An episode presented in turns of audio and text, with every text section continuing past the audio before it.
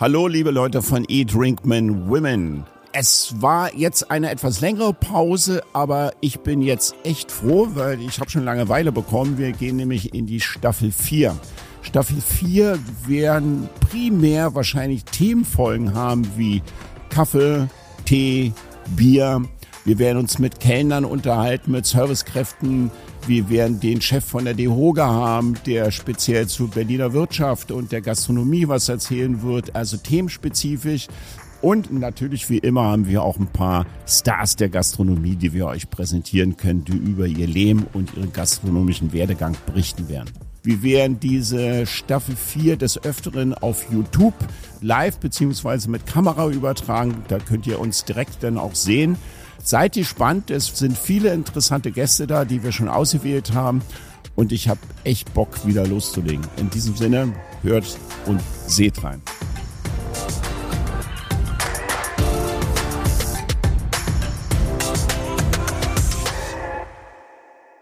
Hallo, liebe Leute von Eat, Drink, Men, Women. Ich sitze gerade meinem Gast gegenüber von dem heutigen Podcast. Äh, vorab würde ich ganz gerne sagen, vorgestern war ich äh, in der Kantstraße. Ich habe es schon in, im Vorgespräch mal angedeutet und habe mit einem Gastronomen gesprochen, der wollte so ein bisschen Beratung haben. Und ähm, der hat echte Sorgen gehabt, wegen, weil er seine Terrassengenehmigung nicht bekommt mit der Hygieneampeln. Er hat ähm, noch eine Sekretärin einstellen müssen, weil die Bürokratie ihn übers, über den Kopf wächst.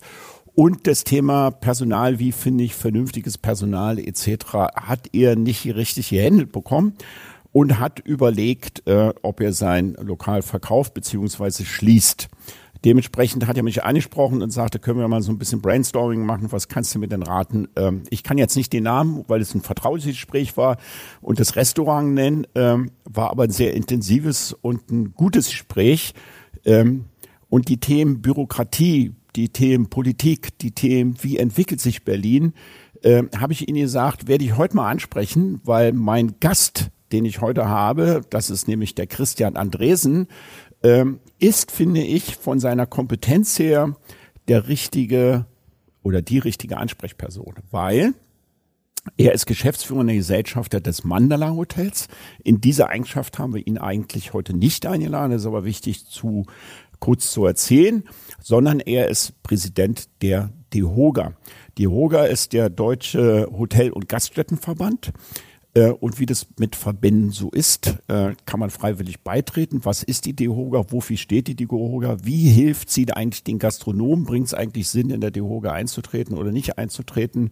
Weil die ganzen Gastronomen sind ja Einzelkämpfer und äh, welchen Einfluss hat die DEHOGA auch auf, der, auf die Politik? Ähm, das würde ich ganz gern mit den Christian Andresen alles besprechen heute.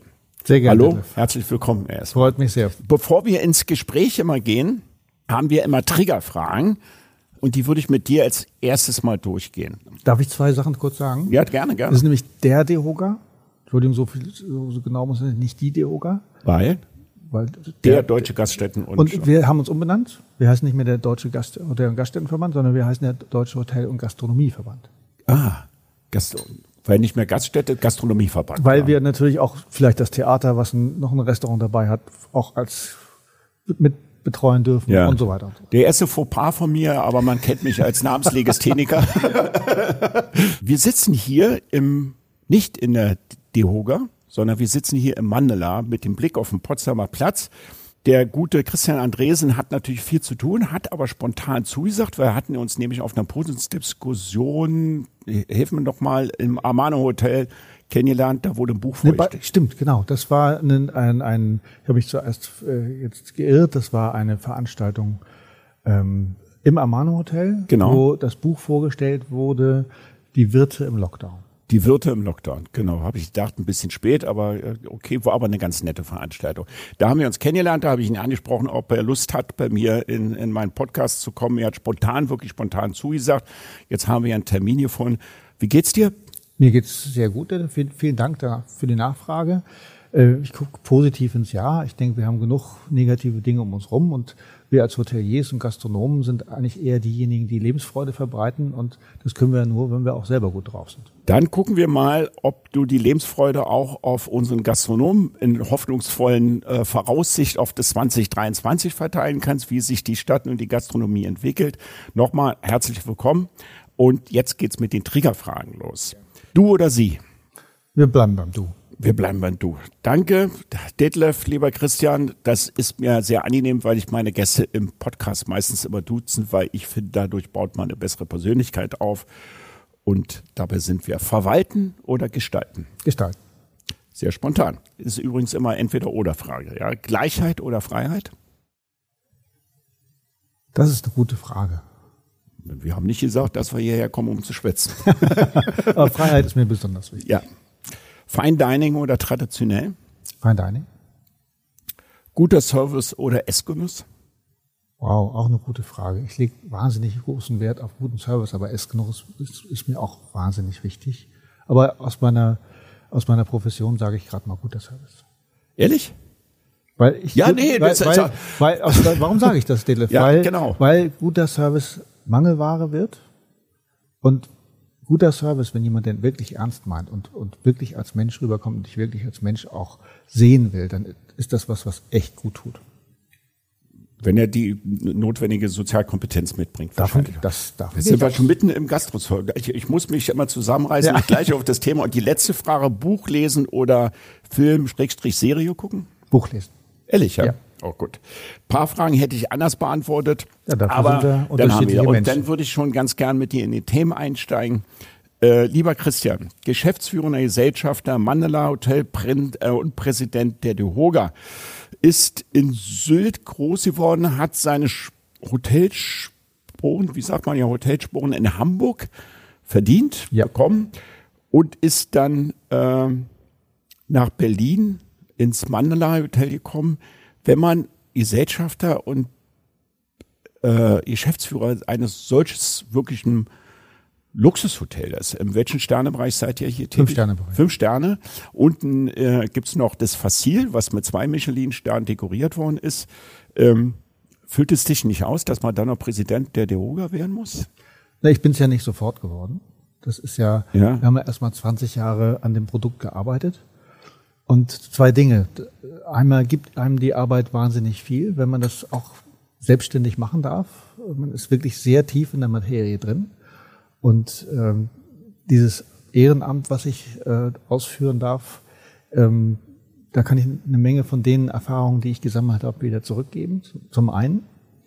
Und zum anderen, glaube ich, äh, ist es gut zu gestalten in der Stadt. Und es ist auch gut zu gestalten als ähm, Präsident äh, des DEHOGA Berlin, wenn man direkt aus der Branche kommt und wenn man auch direkt noch in der Branche arbeitet. Weil das habe ich während der Krisenzeit jetzt auch ganz besonders äh, gespürt.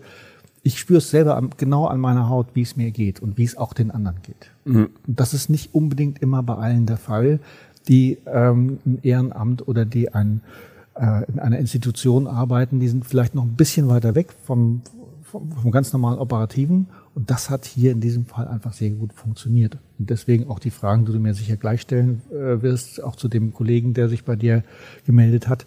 Das sind Dinge, die kann ich sehr gut nachvollziehen, weil die betreffen mich ganz genauso. Hast du dich selber beworben oder wurdest du gerufen sozusagen?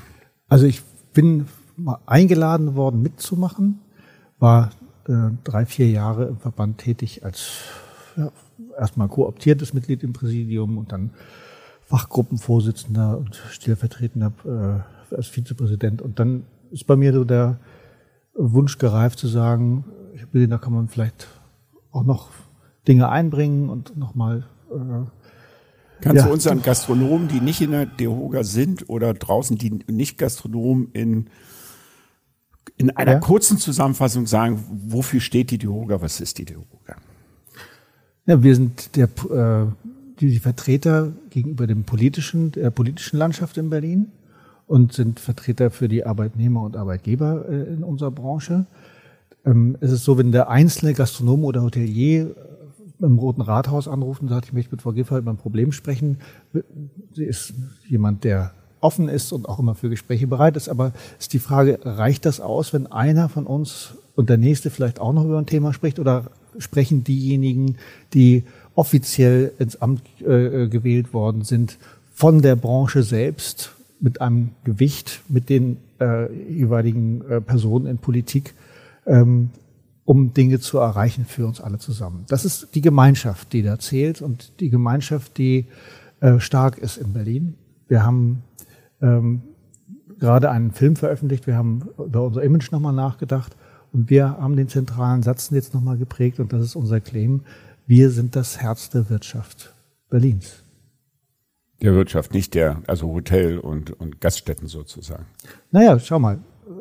Es ist unterschiedlich geprägt, die einzelnen Bundesländer. Berlin ist auch ein Bundesland. Wir haben hier keine Automobilindustrie, wir haben keine, kein Schwermetall oder irgendwas, wovon die Menschen leben, sondern eines der zentralen Themen ist die, die Dienstleistung in Berlin. Ja. Und an, es geht ja nicht nur um die Hoteliers und Gastronomen, es geht auch um die Clubs, es geht um Bars. Theater, es genau. geht um die Bars, es geht um die Kunst, es geht um die Kultur. Das hängt alles miteinander zusammen. Wenn wir nicht genug äh, äh, Infrastruktur haben, die wir ja mittlerweile aufgebaut haben, dann kommen nicht genug Leute nach Berlin. Und ich sage immer, das ist vielen Berlinern nicht ganz so bewusst, muss es auch nicht sein, dass wir die dreieinhalb Millionen, die wir hier leben, oder 3,7 sind es ja mittlerweile, wir können die ganzen Theater, Restaurants und so weiter können wir gar nicht füllen. Das heißt, wenn wir nicht diese Strahlkraft hätten in Berlin und nicht die Infrastruktur, um, wenn die Menschen angestrahlt werden, dass die auch alle herkommen, die hier unterzubringen und sie zu bewirten, dann wäre die Landschaft eine ganz andere. Das ist jetzt, äh, ich, wir kommen noch mal darauf, Christian, weil mir ist das jetzt ein bisschen zu allgemein platziert. Ich würde ganz gerne das ja. nochmal auf den Gastronomen runterbrechen. Gerne. Ja, das heißt ja in in der DEHOGA kann man ja freiwillig eintreten. Ist ja ein Verband. Das ist kein Zwangs. Ist keine Zwangsvereinigung genau. sozusagen. Nun hast du sehr politische Antwort. Wir sind die Gemeinschaft und in der Gemeinschaft sind wir stark etc. Was bringt mir denn als wirklicher Gastronom mit 150 Sitzplätzen, äh, keine Ahnung, 25 Angestellten, Didi Hoger. Ich habe so mal festgestellt, Gastronomen sind ja in an sich nicht unbedingt gemeinschaftlich aufgestellt, sind immer sehr starke Einzelkämpfer. Ich habe mal probiert, eine Einkaufsgemeinschaft unter Gastronomen zu gründen. Uiuiui, das war ein, ein Akt, ist mir auch nicht geglückt. Ja, so jetzt fragen die immer, ja, was sollen wir denn da drinnen? Da zahle ich doch nur Geld und machen tun die doch sowieso nicht. Sowas in der Art. Und wenn du jetzt als Präsident vor mir sitzt dann sag doch noch mal, was hat der wirkliche Gastronom, wenn er in der Dehoga eintritt?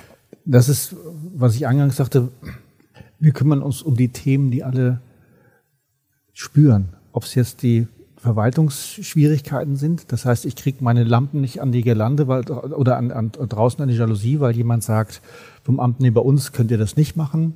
Das sind Themen wie äh, das Hygienekonzept, wo wir auch eben eng im Kontakt waren mit, mit dem Senat. Alles, all die Themen, die die Gastronomen zwicken, wo sie sagen, das ist einfach nicht in Ordnung, so behandelt zu werden in dieser Stadt. Das sind die Themen, an denen wir arbeiten und wo wir mit, den, mit, mit und für die Kollegen dran sind, um Dinge zu ändern. Ein gutes Beispiel dafür, warum es sich gefragt. lohnt, ja? warum es sich auch finanziell enorm lohnt, ja. ist, dass wir sieben Prozent Mehrwertsteuer zum Beispiel im Moment haben und die auch weiter durchfechten werden, dass sie dauerhaft so bleiben. Als ein Beispiel. Ja, okay. Und das war ein dickes, dickes Brett. Und es ist gut, dass wir föderal organisiert sind. Weil ja. wir haben den Bundesverband, der mit der Bundespolitik spricht, und wir haben die Landesverbände, die mit den einzelnen Landesregierungen sprechen. Und die Landesregierungen sind ja auch wieder so vor der Föderal- und Bundesrat organisiert, dass sie dann eben wieder Beschlüsse fassen, die im Bundestag eben einfach zum, als Gesetz äh, gemacht werden sollen. Und weil wir mit allen ähm, politischen Personen in den, diesen Strukturen sprechen können und das auch tun, haben wir solche Erfolge überhaupt, können wir solche Erfolge überhaupt vorweisen? Also ich gebe mal ein Beispiel aus meiner Praxis. Ja. Als ich das Nu in der Schlüterstraße hatte, äh, das habe ich, wie gesagt, schon vor zweieinhalb Jahren verkauft, aber als ich es noch hatte, haben wir unser Geschäft im Sommer immer mit der Außenterrasse gemacht. Außenterrasse ist als, ich sag mal, als Berliner Gastronom ziemlich essentiell um einen durchschnittlichen äh, Gewinn beziehungsweise Umsatz zu generieren, einfach, ja. Ähm, da haben wir andere Regeln in Charlottenburg als in Friedrichshain, andere Regeln als in Spandau. Da war ich damals in der DEHOGE eingetreten und habe äh, um Hilfe gebeten, weil das Ordnungsamt mir regelmäßig die Terrassen beschnitten hat. Also das Thema war, ein Behinderter und eine schwangere Frau mit einem Kind muss aneinander vorbeikommen. Also ich habe es noch nie in meiner gastronomischen Praxis erlebt, dass es jemand passiert ist, dass ein Behinderten und ein Kinderwagen sei. Also vollkommen illusorisch. Und dann habe ich mich an die Dihoga gewandt. Ich sage, helft mir bitte oder was können wir tun? Da ist nicht so viel passiert. Sichtbar jetzt für mich persönlich, sage ich mal, irgendwie. Äh, so, jetzt haben wir, worüber reden wir? Wir reden über ein Amt wo genau. jemand Ordnungsamt, Ordnungsamt in dem, in dem so Fall heißt, ja. was dann eben auch sagt, ich habe mir die Sachen so aufgeschrieben, wie das sein soll. Ja. Und dann können wir natürlich als in dem Fall als die Hoga nicht hingehen und sagen, mach das mal anders. Ist, was das Geheimnis dahinter ist, es gibt in Berlin eigentlich nur eine Regelung. Diese Regelung hat aber jede einzelne Bezirk für sich selbst nochmal aufgeschrieben. Und es gibt ganz unterschiedliche Sichtweisen dazu, was überhaupt nicht in Ordnung ist. Du hast es sicherlich verfolgt, auch in der jetzigen Koalition, die gerade in Berlin regiert, ist ein wichtiges Ziel im Koalitionsvertrag verankert. Das heißt Vereinfachung der Verwaltung und auch ist noch nie passiert. Es ist, schreiben sich alle auf die Fahnen. Ja, ganz kurz, dass nein, ich da einbreche. Ja. Aber das sind Themen. dafür dafür braucht man den Hoge, dass wir mit in diesen zu diesen Themen diskutieren, weil du darfst Politik nicht ganz alleine lassen ihren Sachen. Dann ja. verstetigt sie sich. Das heißt, wir müssen zuhören auf der einen Seite, uns einmischen auf der anderen Seite und uns einbringen mit unserer Erfahrung. Genau diese Erfahrung, die du gerade beschreibst, die wir zu Hunderten haben, wo wir dann sagen, Leute, so geht das nicht. Was passieren muss in Berlin, dass es eine Verwaltungsreform gibt. Das ist ein ganz großes, ganz großes Wort. Aber wir, haben hier, Wort, wir ja. haben hier Bezirke, jeder Bezirk in Berlin ist so groß wie eine Großstadt in Berlin. Hm. Jeder. Und in jedem Bezirk gibt es einen Bezirksbürgermeister und eine Verwaltung. Die müssen eigentlich gleichgeschaltet sein. Guck ja. dir das in Hamburg an. Da gibt es einen regierenden Bürgermeister. Und wenn der regierende Bürgermeister in Hamburg sagt, wir machen das so, dann wird das in Hamburg überall so gemacht. In Berlin ist das nicht der Fall. Das ist das Beispiel, was du gerade erzählt hast, woran Berlin, das, woran wir Gastronomen und Hoteliers im Einzelnen spüren, dass Berlin da nicht richtig aufgestellt ist. Ich will das Thema nur noch mal weiterführen, weil ich habe nämlich damals in der IHK oder der Tehoga selber sogar eine Diskussion gehabt, da wurde ich als Gastronom eingeladen und dann hieß es, ich habe gesagt, wenn, wenn Sie mir die Terrassen um wirklich 50 Prozent kappen, dann geht mein Umsatz, die Miete, die wir haben in der Schlüterstraße, war jetzt auch nicht so preiswert. Dann äh, meinte der gute Mann, also in dem Fall der Chef vom Ordnungsamt äh, Charlottenburg, dann, dann gehen halt die Leute rein, wenn sie nicht drin sitzen. Ich habe denen gesagt, nein, die gehen nicht rein, sondern die gehen in dahin, wo man draußen sitzen kann. Und wenn es nicht in Charlottenburg ist, dann gehen sie in den nächsten Bezirk. Dann hat er zu mir gesagt, naja, wenn sie dann Umsatzeinbußen haben, dann ähm, ziehen sie das von der Miete ab. Dann wusste ich, ich bin jetzt hier am Punkt angekommen. Also ich, ich kann das voll nachvollziehen, was du. Am Punkt angekommen, ich hab, wo ich dann aufgestanden bin und gegangen bin. Ich habe ja? genau das gleiche erlebt in der Viertelstraße. Die ja. haben, wir haben ein zweites Hotel in der Viertelstraße zwischen Mohren und Kronenstraße. Da haben sie quasi die Viertelstraße zugemacht. Unsere Gäste konnten nicht mehr davor halten. Ich habe die Menschen vom von der Stadtverwaltung gebeten, sich das vor Ort anzuschauen. Und weißt du, was die zu mir gesagt haben? Ihr könnt doch eure Rezeption an die Seite verlegen. Ja. Irgendwo, da wo jetzt ein Eingang ist, könnt ihr die hier hinbauen. Also völlig weltfremd. Und dafür braucht man uns, dass, wir, dass Wirtschaft dass, dass, dass Politik merkt, dass Wirtschaft wirklich wichtig ist in dieser Stadt. Weil ohne Wirtschaft gibt es keine andere Möglichkeit, diese Stadt weiter zu strukturieren, zu erneuern und auch soziale Themen weiter anzustoßen. Das ist Politik manchmal leider fremd und in Berlin besonders. Aber wir haben jetzt die letzten, das im letzten Jahr die erste, das erste Mal sehr, sehr positive Erfahrungen gemacht, wo wir sagen, wir sitzen wirklich zu den einzelnen Themen und zusammen das, und verabreden uns. Ja, Wie zum Beispiel, äh, um das kurz zu sagen, ja. was jetzt passiert ist an Besuchern, die wir ab Juni, Juli gehabt haben, die wären nicht da gewesen, nicht da gewesen, wenn nicht Visit Berlin vom Senat mit Mitteln ausgestattet worden wäre, mit einem klaren Auftrag dafür zu sorgen, dass es gleich wieder losgeht. Andere Städte beneiden uns um solche Institutionen. Und das hat auch was wieder mit dem Gastronomen zu tun. Warum soll er bei uns Mitglied sein? Weil wir weiter dafür sorgen werden, dass Politik versteht, dass wir nicht eine kuschelige, ruhige Stadt werden, sondern dass wir weiter Langstreckenflüge brauchen, dass wir eine funktionierende Messe brauchen und funktionierende Kongresswesen brauchen und dass diese Stadt eben jetzt weiter modernisiert werden muss, nach vorne gebracht werden muss, wovon wir dann alle profitieren. Da ist es aber wichtig, Ansprechpartner zu sein und auch den Finger zu heben und zu sagen, Achtung, wir müssen bitte auf diese Themen auf, aufpassen und sich auch einzumischen. Also komme ich auf einen späteren Zeitpunkt nochmal zurück, nämlich in Berlin im nationalen und internationalen Vergleich. Ich habe nämlich auch den Ari Schiff in meinem Podcast gehabt, mhm. Chef von der Armano-Gruppe. Ähm, der hat Berlin jetzt nicht so rosig gesehen im Verhältnis zu London, komme ich aber ganz später nochmal drauf. Ich würde nochmal zu dem Gastronomen zurückkommen, ja. weil das sind ja jetzt auch so, du weißt, Christian, dass wenn ich sage, ja, ihr müsst Teil der Gemeinschaft werden, weil es uns allen nutzt, sind ja, die manchen Ego getrieben und sagen, was habe ich für einen persönlichen Nutzen? Ja? Gesagt, diese ja, ja, einzelnen Themen ganz, können wir, raus, können wir jetzt. Das, das Thema ist ja Corona, das Thema ist Energiekrise, das ja. Thema ist Inflation, die Themen sind Personalmangel, die wir ganz aktuell ja. haben und mittelbar haben. Wie kann denn oder kann denn die DEHOGA da mit Ratschlägen oder irgendwie den Gastronomen, der jetzt wirklich nochmal Corona, Energiekrise, Inflation, Personalsituation, Preissteigerung, wie geht der da um? Kann man, wenn du jetzt sagst, ich habe einen Gastronom, kann der bei euch Ratschläge oder Hilfestellung erwarten? Als, im, als, als Einzelner jetzt irgendwie. Also es ist ähm, so gewesen in der Corona-Krise selbst, sind viele, viele Gastronomen auf uns zugekommen und haben gesagt, sie sind selten so gut informiert gewesen, weil wir eigentlich immer den aktuellen Stand auch entsprechend den Mitarbeiter, den, den Kolleginnen und Kollegen zur Verfügung gestellt haben. Wir sind hingegangen in der Corona-Krise und haben gesagt, wir machen das nicht nur für unsere Mitglieder, sondern wir haben da draußen ganz viele, denen es gerade ganz schlecht gibt und wir möchten, dass sie bestens informiert sind und haben unsere Web-Homepage und unsere Informationen für alle geöffnet in dem Moment.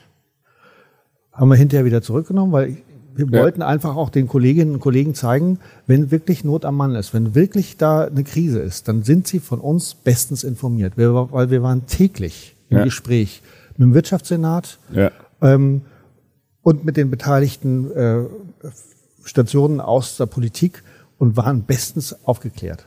Aus Bundesseite her, vom Bundesverband, die permanent mit der Politik gesprochen hat und bei uns auch. Wir haben viele Dinge abgebogen, die passiert wären und das wäre wirklich nicht gut gewesen.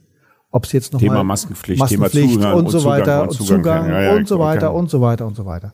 Und ähm, natürlich kann, kann, wenn ein Gastronom zu mir kommt und sagt, was soll ich jetzt machen mit meinem mit meinem ähm, Freisitz. Die haben mir jetzt gesagt, ich darf nur noch fünf Stühle draufstellen. Kann ich, kann ich ihm ja nicht sagen, stell sechs drauf. Ja.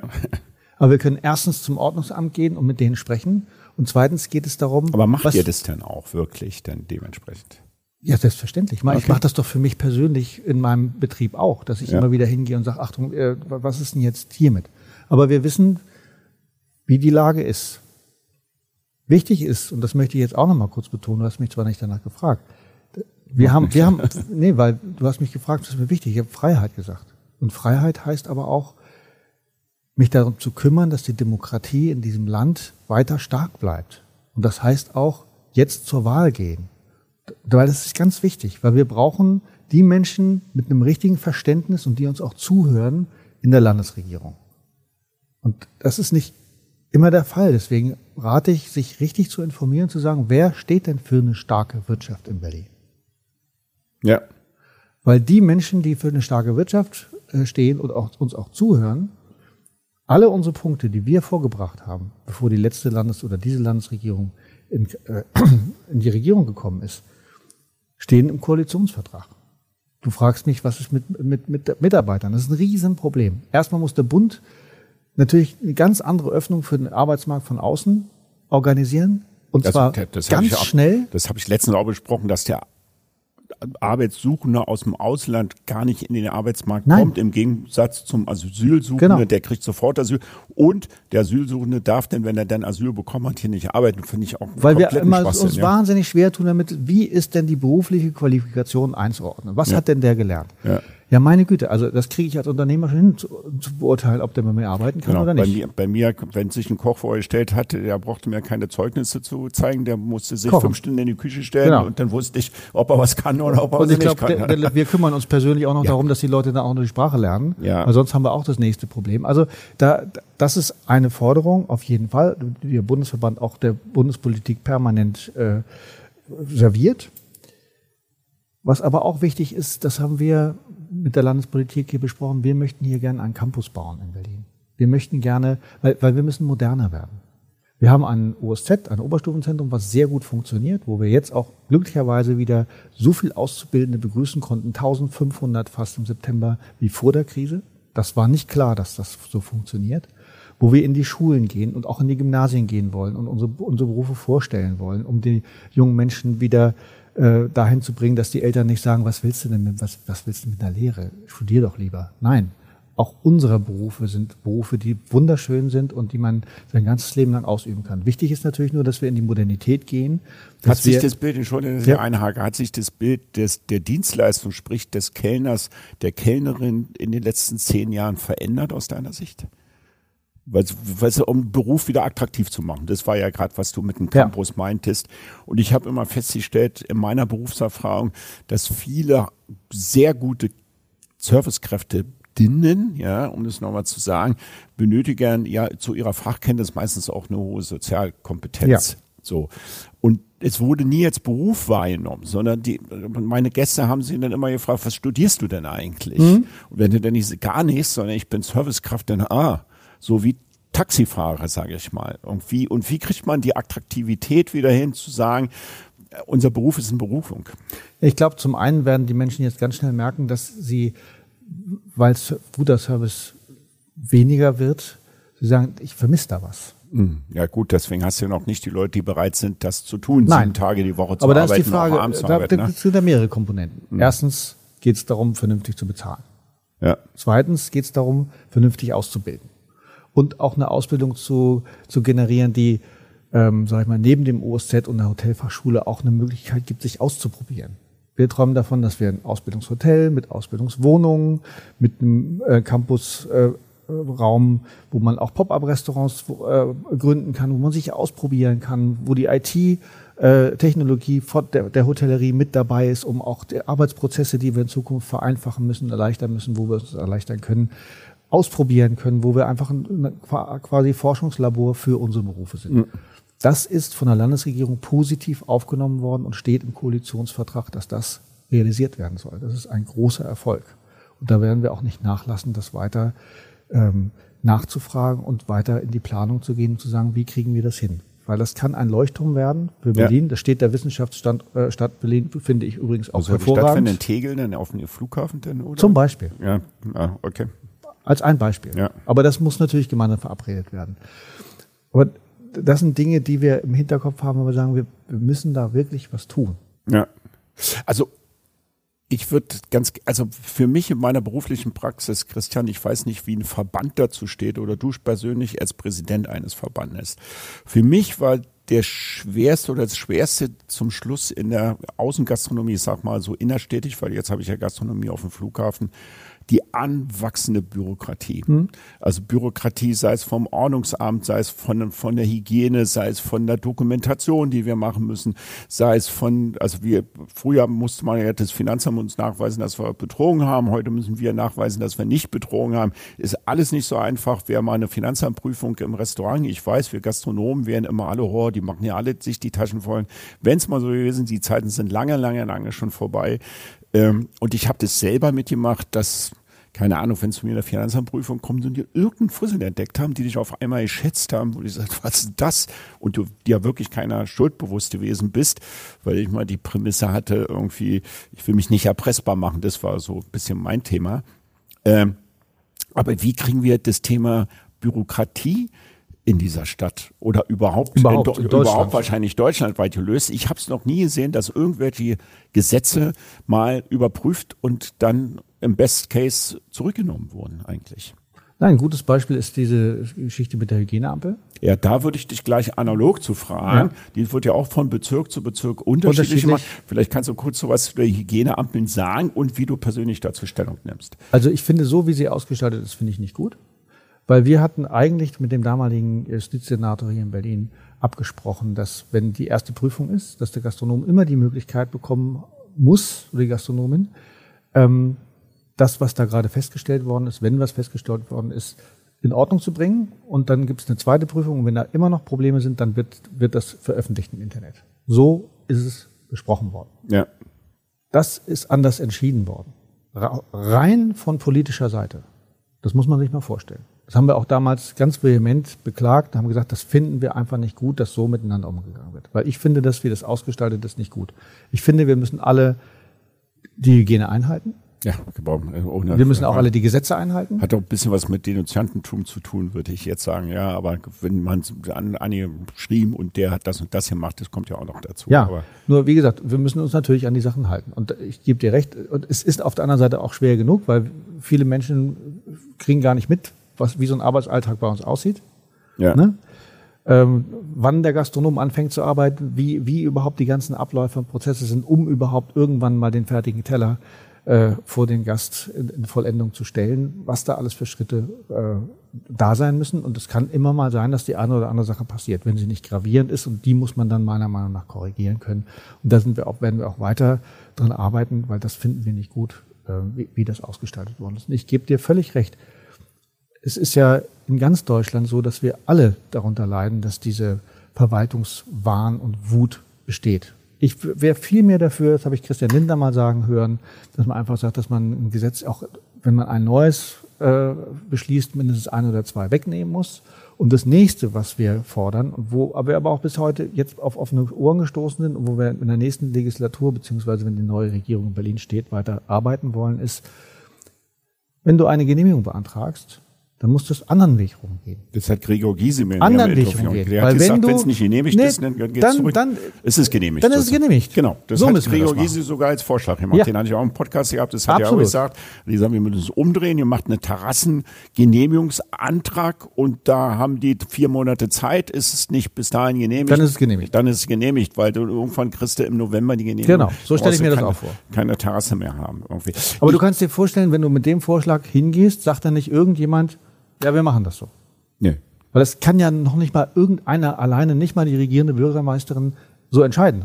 Mal eben an ihrem Schreibtisch und mir die Hand geben und sagen, wir machen das so. Sondern das muss ja durch Gremien durch, das muss besprochen werden. Da gibt es unterschiedliche politische Landschaften, unterschiedliche Bezirke. Aber wie gesagt, wie das dann umgesetzt wird in Zukunft, das ist zu besprechen und da muss es eine Veränderung geben. Ich werde dir mal ein Beispiel nochmal zu, zu diesem Thema aus meiner eigenen Praxis erzählen. Also A, zwischen Theorie und Unterschied, denke ich, wenn man Gast in einer Gaststätte geht, in ein Hotel geht oder in irgendeinen gastronomischen Betrieb und die Augen mit offenen Augen in dieses Restaurant geht, dann muss man nicht unbedingt in der Küche gewesen zu sein, um beurteilen zu können, ob das hier die Hygienevorschriften eingehalten sind, sondern man guckt sich einmal am Tresen um, man geht einmal auf die Toiletten und dann guckt man rein und sagt, pup, hier würde ich jetzt mal nicht essen Kind. Ja, da gibt es einige Beispiele, die wahrscheinlich jeder in seinem Leben schon mal kennengelernt hat. Also das ist nichtsdestotrotz, finde ich es wichtig, dass es sogenannte Hygieneamt gibt und das hier und da mal überprüft, bevor man irgendwie mit einer Fleischvergiftung hinten äh, umkippt. Die Praxis war bei mir, in meinem Restaurant Nu kam fast halbjährlich die Hygiene und hat es überprüft. Da war eigentlich nie was zu beanstanden, außer es lag mal ein, ein Handtuch rum, wo es nicht hingehört oder das Schneidebrett war, das hat die dann gesagt etc. Und ich habe die Dame irgendwann mal beiseite genommen, habe gesagt, wissen Sie, ich, weiß, dass Sie Ihren Job machen, ich verstehe es nur nicht ganz, warum kommen Sie denn wirklich alle halbe Jahre? Ich nehme Sie gerne an die Hand und laufe mit Ihnen mal die Kantstraße hoch und runter und dann schicke ich Sie mal in die Lehnen rein. Die können Sie direkt abschließen. Wissen Sie, was die Dame mir geantwortet hat? Äh, weißt du, was die Dame mir geantwortet hat? Sie hat geantwortet, ich habe ein bestimmtes Kontingent an Restaurants, die ich im Jahr besuchen muss.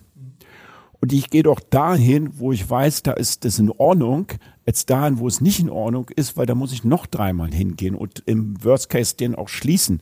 Deswegen hat sie ihr Kontingent erfüllt letztendlich. Und da habe ich gesagt, da hat sich da alles ad acta Das ist die falsche Haltung. Warum, ja, warum, warum, warum, machen wir das? Das ja. ist, um schwarze Schafe rauszukriegen und nicht um die, die funktionieren, zu drangsalieren. Das ist ja ganz klar. Genau, das, darum geht's. Also, dass es dann irgendwann drangsaliert wird und, und, und auch nicht eine Einsicht ist und ähm, ja, also wie siehst du Berlin national, international jetzt im Vergleich? Also beispielsweise habe ich dir erzählt, ich habe den Ariel Schiff bei mir im Podcast gehabt. Der hat gerade ein Hotel in London aufgemacht. Äh, da wollte er eine Dachterrasse aufbauen. Da hat er zu mir gesagt, die haben mich mit offenen Armen empfangen, haben gesagt, hurra, wenn Sie da aber ein Hotel machen, dann macht man eine Dachterrasse. Und sagt, wenn ich hier in Berlin zum Amt gehe, werde ich behandelt wie ein Verbrecher und die Frage. Das muss sich ändern. Absolut. Aber da bist, da würdest du d'accord gehen mit der Aussage jetzt von. von es ist zu kompliziert. Es dauert alles viel zu lange. Und ähm, ich glaube, Verwaltung muss sehen, dass unternehmerisches Handeln einfach wichtig ist für die Stadt und auch für die Entwicklung der Stadt. Findest du, dass die jetzige Regierung, die wir haben, diesen Weg schon besser geht, mitgeht als die vorherige Regierung? Kannst du da irgendwie kann was? ich kann ich so bestätigen, jedenfalls das die Gespräche, die ich habe. Nur da vergiss bitte nicht, das ist jetzt, die sind seit einem Jahr im Amt. Ja. Ähm, wir haben hier mal gerade 360.000 Menschen in diese Stadt geschleust und 100.000 sind geblieben. Ähm, als, als ein Thema, was gewesen ist. Ich glaube, wenn wir nachdenken würden und sagen würden, ist das chaotisch gewesen, können wir sagen, nein, das ist geordnet gewesen. Ähm, und solche Dinge würde ich immer wieder bitten, oder bin ich jedenfalls jemand, der sagt, äh, ich suche mir nicht die Sachen raus, die nur die schlecht laufen und hau die auf den Tisch, sondern ich finde auch, wenn, wenn ich sehe, dass Menschen sich kümmern, und auch gut kümmern und auch den Wunsch haben und auch die Kraft haben, da reingeben, äh, sich, sich die Entwicklung ins Positive zu schieben, dann finde ich das gut. Genauso wie, wir haben ja jetzt ein Wirtschaftssenat. Also gutes Beispiel, sage ich dir ganz gutes Beispiel, war ja zum Beispiel die Terrassengenehmigung in der Corona-Zeit. Da ja. haben sie gesagt, stellt eure ja. Stühle und Tische raus. Absolut. Ihr müsst jetzt mal Geld einsammeln, ihr habt so wenig Geld so. gehabt. Dann haben die Leute ihre Stühle und Tische und siehe da, es war kein Chaos, siehe da, irgendwie, keiner wurde jetzt großartig belästigt. Aber das wird ja. Das waren übrigens auch Vorschläge, die wir gemeinsam mit aber der Politik wird es jetzt nicht gleich haben. wieder zurückgefahren irgendwie? Oder könnte man sagen, Mensch, das hat ja gut funktioniert. Lass uns doch diesbezüglich auch mit der Terrassengenehmigung mal wieder ein bisschen lockerer umgehen, bevor wir, ähm, weil sie leben ja alle in einer Großstadt. Also, das ist halt so. Ja. Wie gesagt, es gibt jetzt mittlerweile jemand, der für die Verwaltungsreform zuständig ist, der Herr Kleindick, mit dem habe ich mich mehrfach unterhalten. Sehr versierter Mann. Und es geht darum, diese Dinge in jedem Bezirk erstmal gleich zu organisieren, dass alle das gleiche Verständnis von ja, diesen Verordnungen haben. Ja. Weil ansonsten, wenn du anfängst äh, und sagst, jeder soll es jetzt machen, wie er will, dann wird es eine schwierige Angelegenheit, glaube ich. Ja, auch eine Unirechte. Ich bin schreckenweise als Charlottenburger zum Gendarmenmarkt so. gegangen, habe gedacht, was ist denn hier los ja. mit der Terrasse, was, was ich je genau. Event habe, von Joe Lackner bis, keine Ahnung, die da ihre Restaurants haben.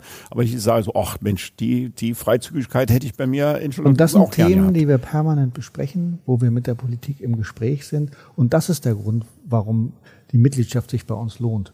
Wir, wir, wir sind nicht die Exekutive. Wir dürfen das nicht verwechseln. Wir geben mit unserem Kreuz bei der Wahl Menschen in dieser Stadt den Auftrag, sie zu regieren.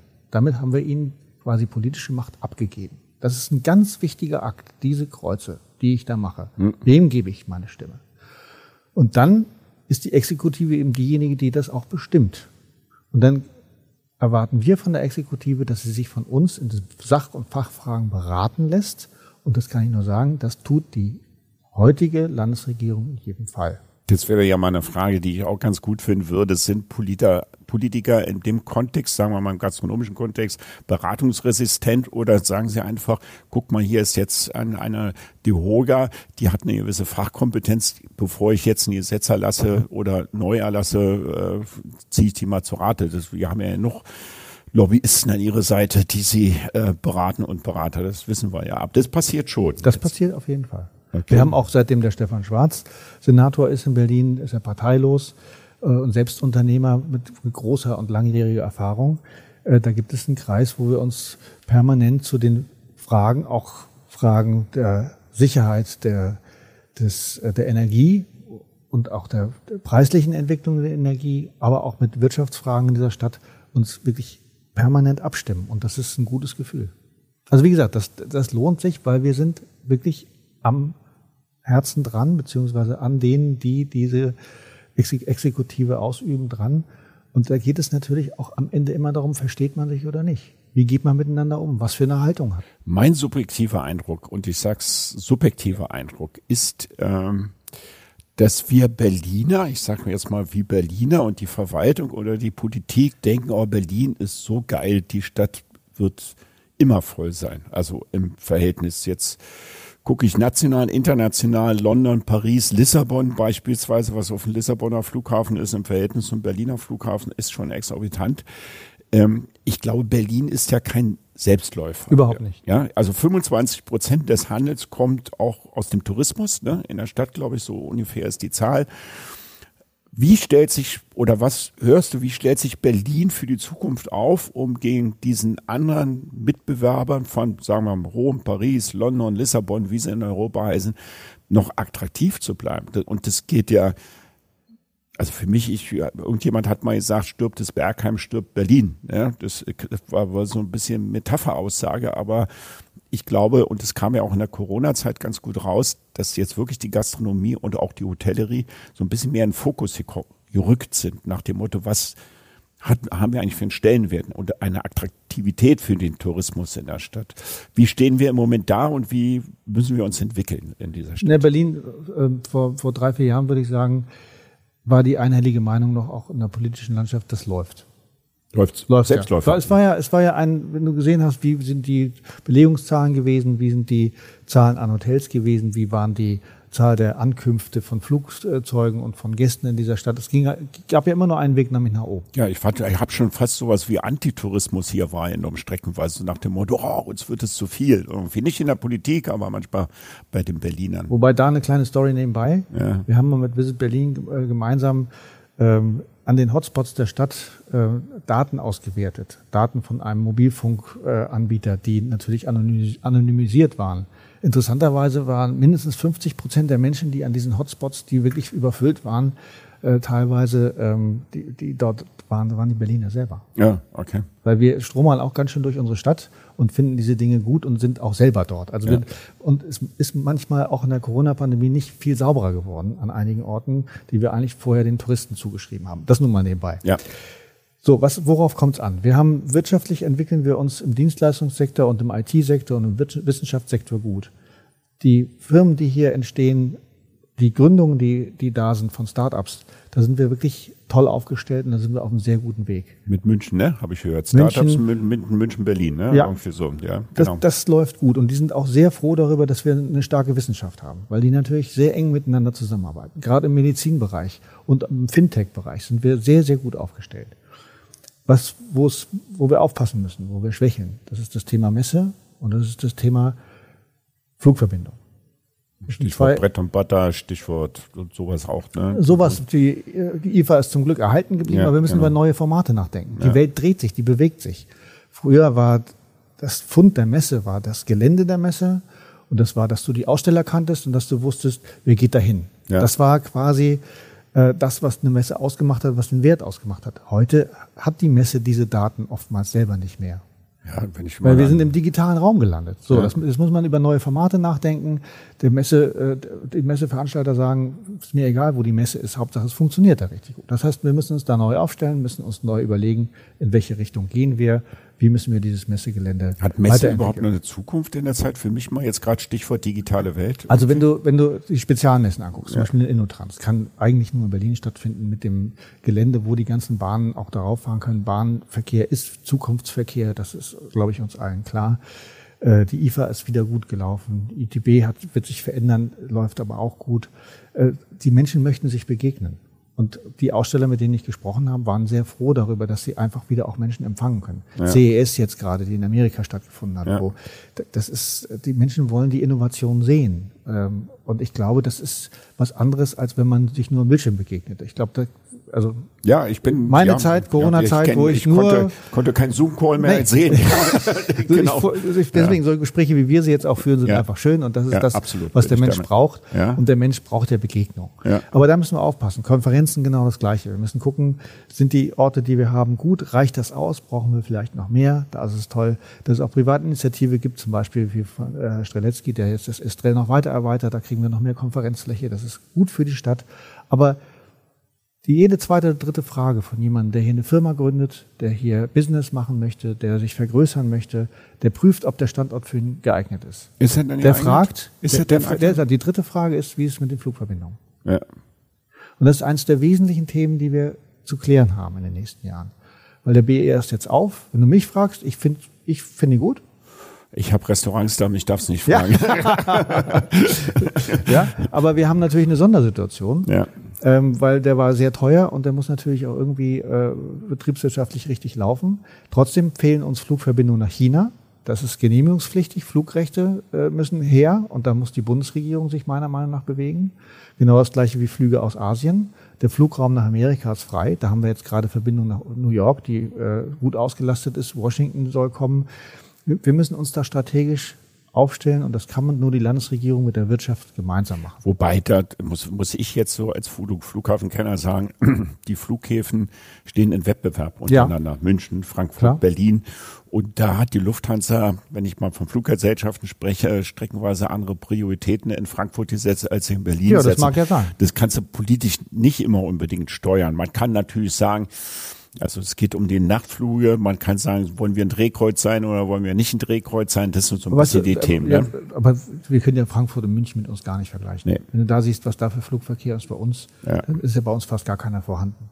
Das heißt, wir müssen da wirklich sagen, welche Linien sind gebraucht von der Wirtschaft, welche Direktfluglinien, weil eine Fluggesellschaft wird ja auch nur einen Flieger installieren, wenn eine bestimmte Anzahl an Passagieren direkt einsteigt auf beiden Seiten. Das ist ja, du rennst bei mir auf eine Tür, wenn ich mit vielen Amerikanern spreche aus Washington, New York oder wo auch immer, und die sagen, sie fliegen nach Europa, dann fliegen sie direkt. Ja, wo kann ich direkt hinfliegen? Die genau. kommen nicht nach Berlin, wenn sie in Frankfurt nochmal umstellen genau. müssen. Dann fliegen sie nach Paris, Rom oder wo es Direktflüge gibt. Denen ist es zu viel, 14 Stunden im Flugzeug zu sitzen und nochmal umzusteigen. Genau. Absolut. Deswegen, wir haben, wir haben uns wirtschaftlich von der, von der Struktur der Wirtschaft und von den Unternehmen gut entwickelt. Jetzt müssen wir natürlich bei den Großen, ob es jetzt Chemie ist, zum Beispiel gucken, dass wir die Energiekosten weiter im Griff behalten, weil das ist ja, wir haben die Energie gesichert, es geht das Licht nicht aus, aber wir müssen gucken, wie geht das jetzt weiter. Ähm, Berlin hat unheimlich viele Hausaufgaben zu machen, damit wir weiter als Weltstadt wahrgenommen werden und auch als Metropole uns weiterentwickeln. Und das hier, damit wir, wir hier auch alle zusammen eine lebenswerte Stadt haben. Da geht es um Wohnungsbau und zwar im großen Stil. ja, ganz ja. ein wichtiges Thema, weil sonst funktioniert die Wirtschaft nicht, weil wir einfach auch keine Menschen, auch wenn wir sie gewinnen sollten, unterbringen. Nun sind wir fast politisch. Du bist auch dicht dran, das nehme ich wahr. Aber ähm, ich nehme als Bürger und normal nicht als Gastronom nicht unbedingt äh, die politische Erkenntnis wahr, dass die sagen, wir müssen die Wirtschaft, den Tourismus, die Messe, alles, was du jetzt benannt hast, unbedingt pushen und fördern. Das ist ein Bestand oder Wohnungsmarkt, das weiß man, aber statt, ich sag mal jetzt neu zu bauen, wird über Enteignung nachgedacht. Ich bin ein bisschen polemisch, jetzt ist mir durchaus klar. Äh, aber äh, dass hier ein Bewusstsein ist, um die Stadt nach vorn zu bringen, müssen wir die Wirtschaft fördern. Aber Dele, wo nimmst nicht du, so wahr. Wie, wo, wenn ich das mal ganz offen fragen ja, darf, bitte. wo informierst du dich darüber, was die Politik zu diesem Thema denkt? In den einschlägigen Journalien, also vom Tagesspiegel bis zur Morgenpost hin, irgendwie so. Da bin ich bei dir, das ist richtig. Mhm. Bin nicht dran, äh, äh, mit, äh, ich, mit einzelnen Politikern oder Verbänden gesprochen. Das, das ist richtig. Deswegen spreche ich dich ja jetzt nochmal ja. explizit an, um zu hören, ob du das jetzt und ist es wichtig, ob Frau Giffey sagt, ja, wir müssen die Wirtschaft fordern, oder ist es eher wichtiger, dass der Verwaltungsbeamte in den einzelnen Bezirken sagt, ja, ich erkenne die Bereitschaft, äh, ich muss ein bisschen mein Mindset ändern, um hier was zu Das bewirken. wird er, glaube ich, von alleine nicht tun. Ja, genau. Weil wir haben natürlich eine ja. lange, lange, lange Zeit hinter uns, wo das gar nicht en vogue war, auch gar nicht gewollt war, vielleicht sogar, weil die Wirtschaft, wenn du, wenn du überlegst, wo wir vor 20 Jahren gestanden haben, also wenn ich hier aus dem Fenster gucke, wir sind im fünften Stockwerk am Potsdamer Platz, kann ich sagen, dass jedes Gebäude um uns herum ich gesehen habe in den letzten 20 Jahren, wie ich es mit eigenen Augen, mit eigenen Augen gesehen habe, wie es gebaut worden ist. Kann ich in der ganz, fast in der ganzen historischen Mitte sagen, das, weil es war vor 20 Jahren nichts da. So. Ja. Und das dürfen wir auch nicht vergessen, wie diese Stadt sich entwickelt hat. Wenn wir als Menschen gewöhnen uns immer ganz schnell daran, dass jetzt, jetzt alles so ist. ne? Aber da, wir haben unglaublich viel Infrastruktur aufgebaut. Und natürlich muss erstmal die Landesregierung den Ton vorgeben. Das ist wie im Unternehmen, wie bei dir. Wenn du Gastronom bist, dann sagst du, ich möchte die Art und Weise, dass gekocht wird, ich möchte die und die Investition in mein Restaurant tät, äh, äh, tätigen, weil ich möchte, dass es so und so aussieht. Und dann äh, nimmst du dir einen Plan vor. Ich, das ist sowas wie ein Koalitionsplan, wo die anderen sagen, okay, was wollen wir alles machen in, der, in dem Zeitraum? Und du sagst, so möchte ich das gestalten. Und erst dann sagst du deinem Mitarbeiter, deiner Führungskraft oder dem Handwerker oder wie auch immer, wo du sagst, so müssen wir es aufstellen, damit wir das anschieben. Sag mir doch jetzt mal einen Fünf-Punkte-Plan für die Politik, was hier in Berlin tun soll, damit es hier äh, nach vorne geht. Sichtbar, spürbar, nach vorne geht, gastronomisch, kulturell, wirtschaftlich. Verwaltungsreform? Ja.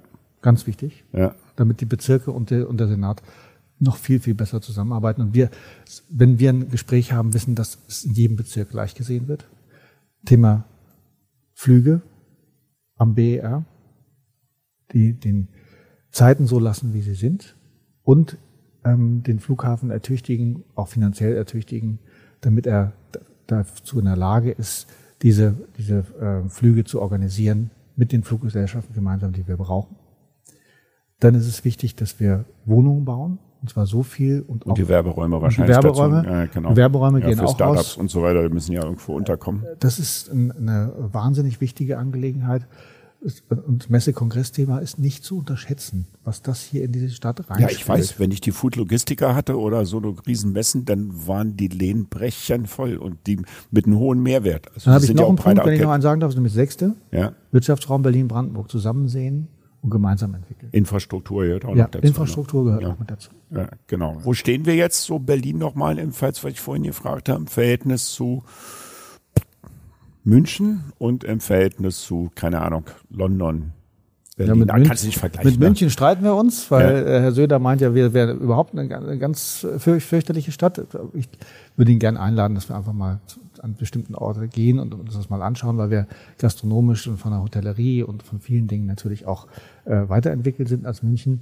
Aber München, äh, glaube ich, wird da anders regiert, beziehungsweise da wird noch mehr auf Wirtschaft geachtet. Das sieht man ja auch, weil der Wirtschaftsraum München sich da hervorragend entwickelt hat. Nummer ja, eins. Genau.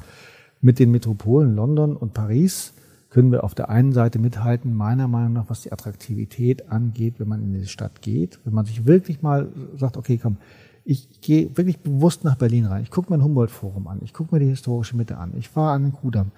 Da, da können wir schon mithalten. Wir sind ein bisschen betriebsblind geworden. Wir sind Vielleicht. ein bisschen betriebsblind geworden. ja, weil wir sein, sind ja. auch anders. Ja. Wir sind immer, wie Burkhard Kicker sagt, die Stadt der Freiheit. Und Stadt der Freiheit, das hat schon was. Ich kann hier wirklich mein Lebensmodell so umsetzen, wie ich will. Ob das in den anderen Städten wirklich genau so frei möglich ist, wage ich zu bezweifeln, kann ich aber nicht ganz genau beurteilen. Ja. Ja. Verstehe. Und andere Städte sind teilweise auch noch teurer. Und da ist, da, ich sag mal, da, da kannst du einfach nicht auch alternative Modelle für dich leben. Und das macht Berlin natürlich schon sehr sympathisch. Auf der anderen Seite müssen wir aufpassen, weil nur mit einer starken Wirtschaft wird diese Stadt sich auch stark weiterentwickeln. Ohne starke Wirtschaft, zu der wir zweifellos zum großen Teil mit dazugehören, als Gastronomen und als Hoteliers. Ohne eine starke Wirtschaft, die auch eine starke Unterstützung von der Politik braucht und ein klares Zuhören, wird sich diese Stadt nicht in der Form weiterentwickeln, wie wir uns das wünschen. Gastronomisch hat sich ja in den letzten zehn Jahren wirklich viel verändert. Das muss man sagen. Das sind ja unglaublich viele Sterne-Restaurants dazugekommen. Hier im Haus habe ich schon erwähnt, es ist Fossil mit zwei Sterne-Restaurants.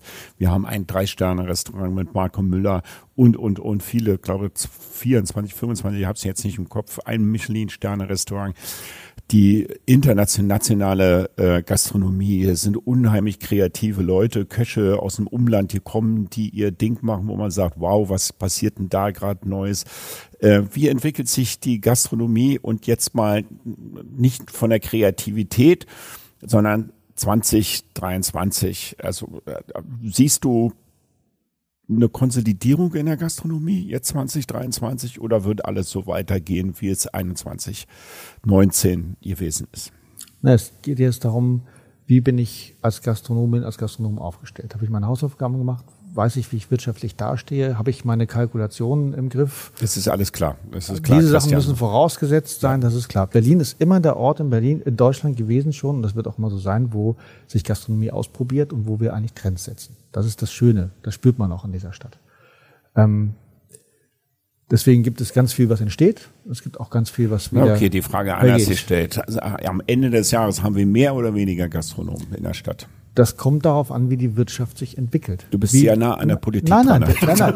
Ich sag dir, wenn, wenn wir weiter Inflation haben, in, in der Art und Weise, wie sie jetzt da ist, und wenn wir weiter so hohe äh, Energiepreise haben und hohe Warenkosten haben und hohe Personalkosten haben und keine Mitarbeiter bekommen, dann gibt es Schwierigkeiten. Ja, ich glaube auch, dass die Preissteigerung, die wir jetzt erleben, irgendwann nicht mehr weitergebbar ist. Also irgendwann sagen die Leute, dann bleibe ich zu Hause und koche halt einfach. Ja, ne? und es wird, jeder von uns wird sagen, bis zu welchem Punkt mache ich das mit und ab welchem Punkt sage ich, nee, mache ich, das kaufe ich es nicht mehr. Und wir müssen auch überlegen, nehme ich noch den zweiten Urlaub oder mache ich den nicht? Gehe ich genau. ins Restaurant? Was ist mir wichtig? Mache ich doch lieber Urlaub? Also es wird schon Einsparungen natürlich geben, das ist völlig Aber klar. persönlich siehst du die 2023 positiv? Ja. Oder eher verhalten, mal gucken, was passiert. Also ich sag mal, es wird noch keine, es wird keine Konsolidierung geben in der, in der Größenordnung, wie wir zu 19 da gestanden haben. Ja. Das wird es frühestens 2024 geben. Ah. Weil du hast es selber angesprochen, wir haben momentan auch von den Flugbewegungen eine, eine deutliche Ausdünnung äh, am Flughafen. Ja, aber die ganzen Kredite, die gewährt worden sind, 2019, 2020, fangen jetzt alle an, irgendwie zu wirken, weil sie zurückgezahlt werden müssen nach zwei Jahren. Welche Kredite, Kredite etc. von der Bank. Äh, generell. Generell, ja. Die sich die Gastronomen in der Corona-Zeit äh, günstig und ziemlich äh, mit dem mit dem mit der Garantie vom Bund. Äh, ja, aber das haben. ist ja, da sprichst du was an. Da gab es ja mehrere Angebote. Da gab es ja. natürlich KfW-Kredite, die genau, haben aber lange, lange, lange nicht alle genommen, weil danach kamen. Aber viele sind genommen worden und die mussten nach zwei Jahren zurück. Deswegen ja. sage ich, wir fangen jetzt ja. an, zurückgezahlt zu werden. Und da gab es aber auf der anderen Seite auch ganz viele Hilfen, die wir dann zwischendurch bekommen haben, die wir erstritten haben mit der Politik genau. zusammen.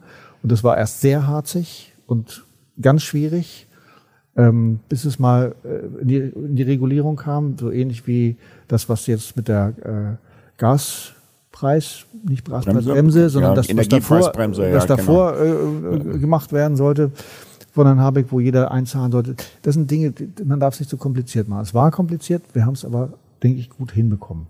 Jetzt kann ich keinen Gastronomen ähm, sagen, wie er sein Geschäft zu führen hat. Ich muss natürlich gucken, wie, ich muss vorausschauen, ich muss eine Liquiditätsplanung haben, ich muss eine zwei, drei, vier Jahresplanung haben und sagen, wie viele Leute brauche ich dafür, was biete ich an, ist das, sind das Dinge, die die Menschen haben wollen oder nicht.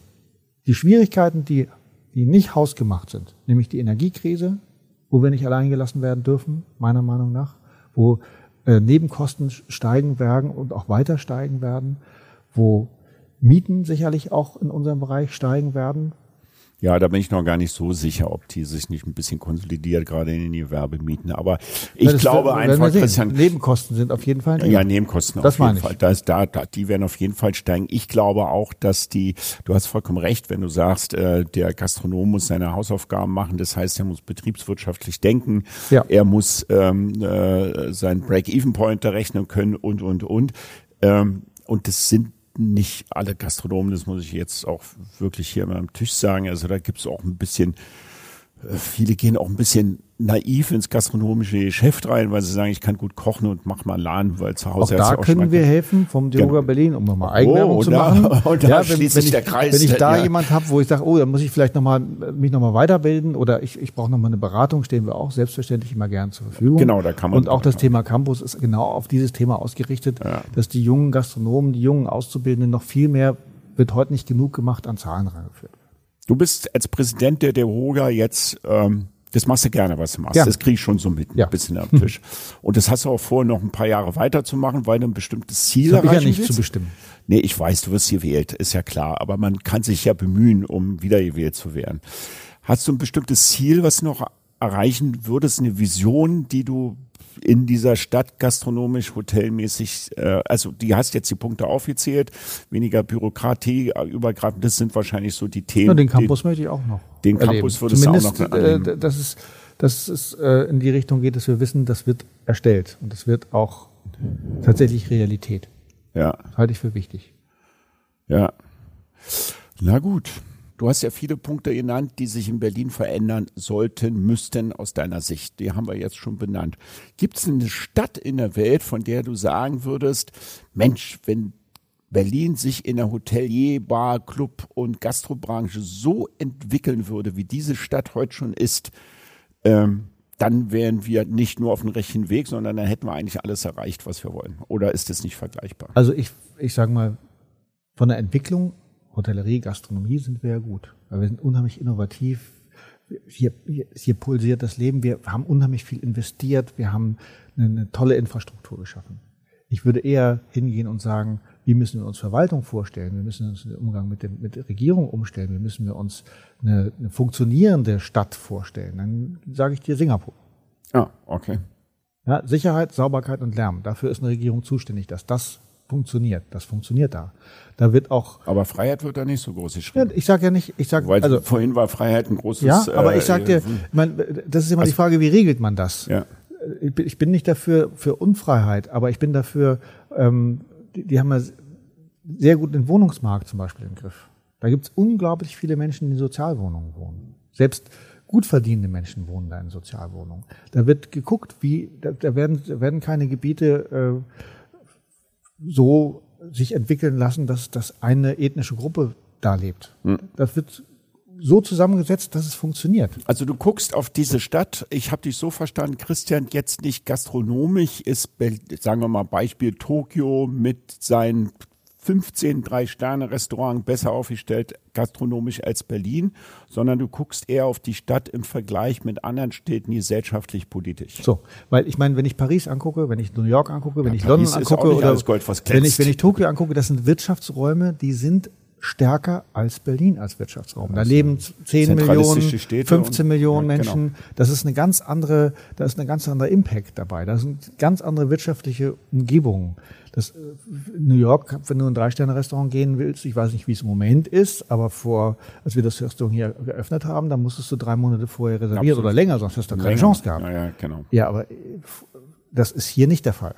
Bei Marco Müller inzwischen schon. Ja, aber es sind nicht 15 Restaurants, ja, die so funktionieren. Klar, ja. Deswegen, äh, sag ich mal, müssen wir immer gucken, wenn wir es mit der Stadt vergleichen, wie ist die Infrastruktur oder wie ist, wie ist die Gesamtbild der Stadt. Ich möchte nur, dass diese Stadt besser funktioniert. Für uns alle. Ich habe mir hat neulich jemand erzählt, ich weiß nicht, ob es stimmt, weil ich bin kein Programmierer, man könnte unsere ganzen Stadtampeln auch mal so einstellen, dass sie intelligent schalten.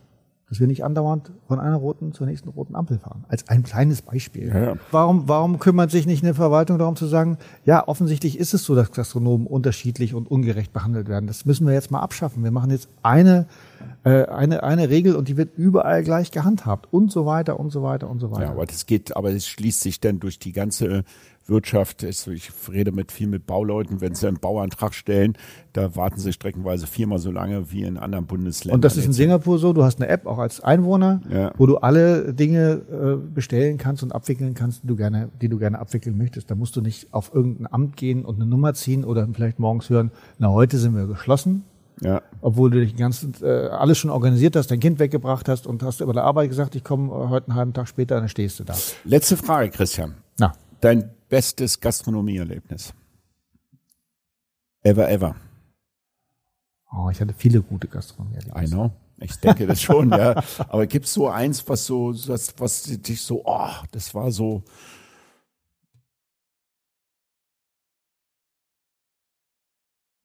Also wie gesagt, im Laufe der Jahre viel, viel probiert, viel angeguckt. Das würde jetzt, wenn ich nur eine Sache nennen würde, würde das vielen anderen nicht gerecht werden. Ja, muss ja nicht Berlin nennen, kannst ja international, das kriege ich ja nicht mit.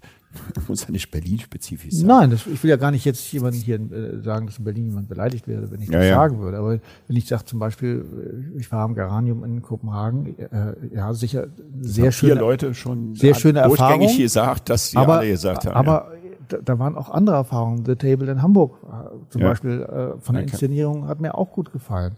Auf der anderen Seite gehe ich auch gerne in Restaurants, wo man wirklich auch gut essen kann und äh, nicht nicht, nicht Fine Dining Inszenierung, hat, Inszenierung ja. hat und Fine Dining hat. Es geht immer um die um den Dreiklang. Es geht immer darum, dass Küche, Service und Ambiente ein Erlebnis, alles drei ein Erlebnis mir bieten müssen, wo ich sage, ich fühle mich hier einfach wahnsinnig wohl. Und dann möchte ich gerne, dass Essen so ist, dass es meinem Körper gut tut. Dass ich hinterher das Gefühl habe, das ist etwas gewesen, das waren Lebensmittel, die ich gegessen habe. Und dann äh, bin ich eigentlich immer sehr zufrieden. Sehr schön. Sehr schönes Ding. Ich nehme, hab dich nochmal wahrgenommen, Christian, als mit aller Verwaltungsarbeit, die du hast. Ich glaube, äh, zum Abschluss auch nochmal, ich glaube, dass die, die Bereitschaft, sich als Präsident der, der Hoga wählen zu lassen, äh, ich einen groß den Hut davor ziehe, weil die in Berlin, ich zähle mich manchmal auch dazu, meckern wir ganz gerne, tun aber wenig dafür, dass es sich verändert, sondern sagen wir die und die und die. Da ist jetzt jemand in die Breche gesprungen und hat gesagt, er übernimmt den Job federführend als äh, für alle anderen und nicht für alle anderen, aber für einige. Das finde ich herausragend, das ist super. Bist dazu noch ein Genussmensch und ähm, lebst die Gastronomie und die Hotellerie mit allen ihren schönen Facetten und äh, ich stimme dir zu 100 Prozent zu, dass wenn es richtig betrieben wird, mit der richtigen Leidenschaft, mit der richtigen Attitüde, ist es wirklich einer mit der schönsten Berufe der Welt. Absolut. Und ich sage dir, es geht ja um die Haltung. Und ich möchte mit meiner Haltung auch vermitteln, dass wir alle vielleicht ein bisschen mehr bei uns anfangen, Ja, der Berliner meckert gern äh, weiß, ja. darüber, da liegt Müll. Ja, warum sammelt er den dann nicht dann auf? Ja, äh, ja. Mal ein Beispiel zu nennen. Nee, es geht darum, dass wir alle zusammen verantwortlich sind, dass diese Stadt funktioniert. Und als erstes geht es, glaube ich, mal darum, dass wir uns auch freundlich und zuvorkommend begegnen. Das wäre ein großer Wunsch von mir für diese Stadt. auch sehr, oh, da rennst du bei mir wirklich auch wir, ganz offene Türen. Ja, weil wir ein, haben eine Diskussion von Silvester. Ja. Das, das, das hat alles was mit Haltung in bestimmten Fragen zu tun. Wir müssen gucken, dass wir hier uns anders begegnen, uns anders wahrnehmen. Nicht abgrenzen, sondern, Nicht abgrenzen, auch, sondern die Argumentation ja. der anderen anhören, bin ich zu 100% Absolut. Halte ich für ganz wichtig. Absolut. Und mal, vielleicht mal nicht hupen, vielleicht mal sagen, vielleicht geht es dem da vorne gerade nicht gut oder vielleicht ist er verwirrt. Einfach mal den Menschen Menschen sein lassen und ihm dann auch was verzeihen. Hätte ich das geahnt, dass ein Hamburger Sylter mir mal erklärt, wie schön es ist, in, als Berliner in Berlin zu leben, wer hätte das gedacht? Ich bin wieder hoffnungsvoll ich möchte, für 2023. Ich möchte trotz allem in Deutschland in keiner anderen Stadt leben. Ja, das ist doch mal ein Statement. Ja. Ich danke dir fürs Gespräch, hat Spaß gemacht. Ähm, vielleicht können wir dies oder das nochmal, wenn wir denn Themen haben in der Gastronomie, Aber auch nochmal gern wiederholen. Auf jeden Fall, freue ich mich. Danke fürs Gespräch. Hat mir Spaß gemacht. Und äh, du hast mich doch trotzdem gefordert, weil es ist ja wichtig, und das finde ich auch gut, wie du es gemacht hast, dass die Menschen, die Gastronomen äh, in dieser Stadt wissen, dass wir nicht einfach nur ein Verband sind, der weit weg ist von ihnen, sondern dass wir das Herz genau da haben und die Arbeit da haben, wo sie das auch haben. Ja, testet es, tretet in der Dialoge ein und wenn es nicht so ist, ruft mich an, dann werde ich ihn sofort wieder Sehr gut. Danke. Danke. Ja.